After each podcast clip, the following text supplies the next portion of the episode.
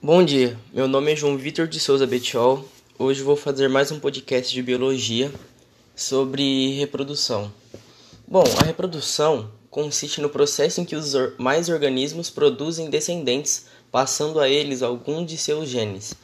Ela costuma ser dividida em duas categorias: reprodução assexuada e reprodução sexuada.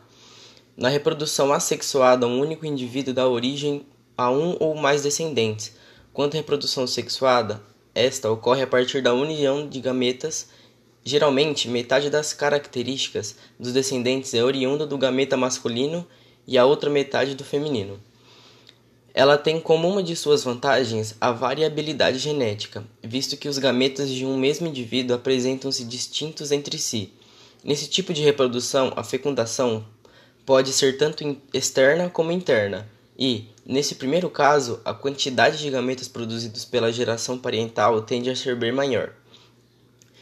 Existem organismos que podem se reproduzir-se tanto assexuadamente quanto sexuadamente, como plantas e cnidários.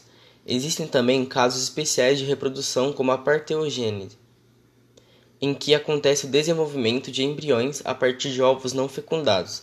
Simplificando, são fêmeas que procriam sem precisar de machos que a fecundem. Um caso bem conhecido também são os seres chamados híbridos. Chamamos de híbrido todo e qualquer organismo vivo descendente de indivíduos geneticamente diferentes, ou seja, o híbrido é um produto do acasalamento entre indivíduos de espécies diferentes. É importante lembrar que são considerados híbridos apenas os descendentes de pais de espécies diferentes, e que, quando há cruzamento de animais da mesma espécie, mas de raças diferentes, são obtidos animais mestiços.